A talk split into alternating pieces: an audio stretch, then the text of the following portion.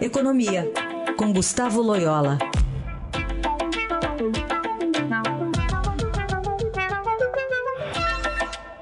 Loyola, bom dia. Bom dia.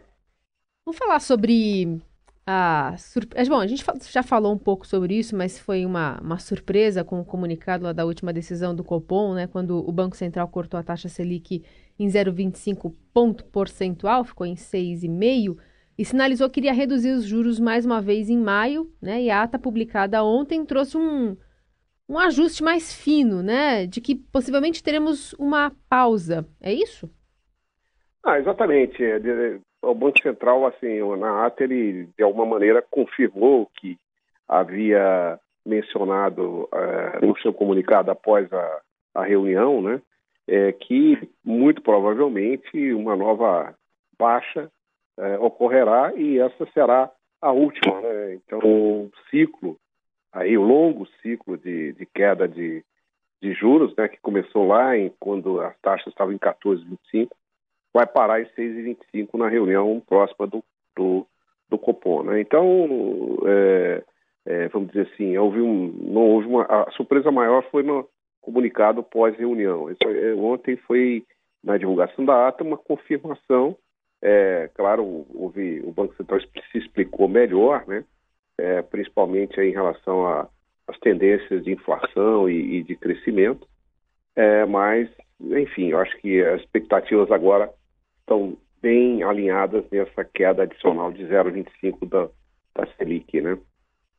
Mais que isso, então já não dá, ou dá para imaginar ainda uma, uma nova investida aí na queda?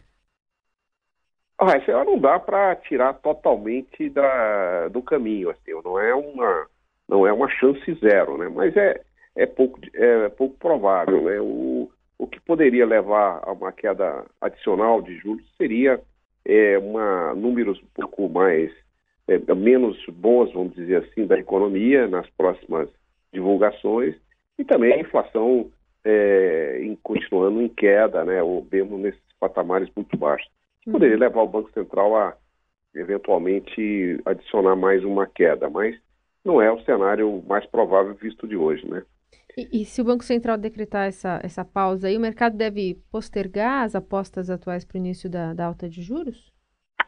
É, provavelmente esse é um, um, um fenômeno que já está ocorrendo, né? É, tendo em vista que a inflação é, está vindo assim bem mais é, comportada do que se esperava é, e é, vamos dizer assim há uma, uma tendência dos analistas de de postergarem aí o momento né, de, de, volta dos juros.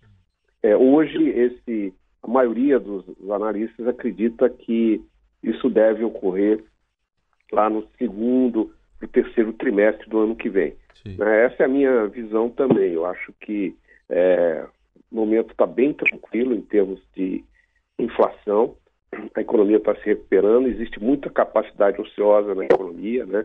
É, então, o Banco Central pode é, manter um ciclo relativamente longo de taxas abaixo do, da taxa de equilíbrio, vamos dizer assim. Tá certo. Olha, outro assunto aí, saiu ontem o balanço da Eletrobras, prejuízo de 1 bi 700 em 2017, em seis anos perdas de 28 bilhões, no meio de um questionamento sobre a privatização da empresa, aí, até no Tribunal de Contas da União.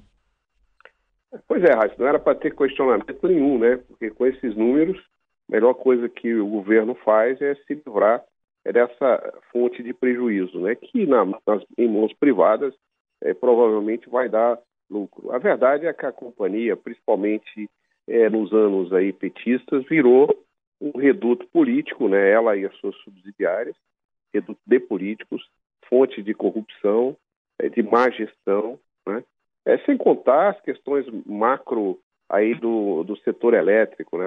má gestão do próprio setor elétrico, do modelo do setor elétrico na, na gestão da ex-presidente Dilma Rousseff, que trouxe muitos prejuízos para os operadores é, do setor, né? principalmente as geradoras. Então, vamos dizer assim, é, esse número confirma né, que há a necessidade urgente da privatização da Eletrobras e das suas subsidiárias. Né? Aí Gustavo Loyola, falando de economia aqui no Jornal Dourado, segunda-feira de volta. Obrigado, até lá. Até lá.